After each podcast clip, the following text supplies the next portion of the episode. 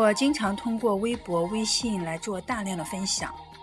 有时候会有些人在找到我，给我留言，告诉我我的分享非常好，但是他们没有及时保存下来，所以没有办法在找到的时候又来求助我，希望我单独发送给他们。对这样的要求，我通常都没有办法满足，因为我的时间也有限。如果这样针对每个人发送，我很难做到。我自己遇到非常喜欢的资料的时候，我的做法是用印象笔记及时的保存下来。虽然我当时可能没有时间去看，也没有时间去应用，但是当我用到的时候，我可以通过检索的方式再去找到。这样的好习惯，我想要养成其实不是难的事情。但如果说自己没有这样的习惯，而在需要资料的时候把工作量转嫁给别人，我觉得非常不好。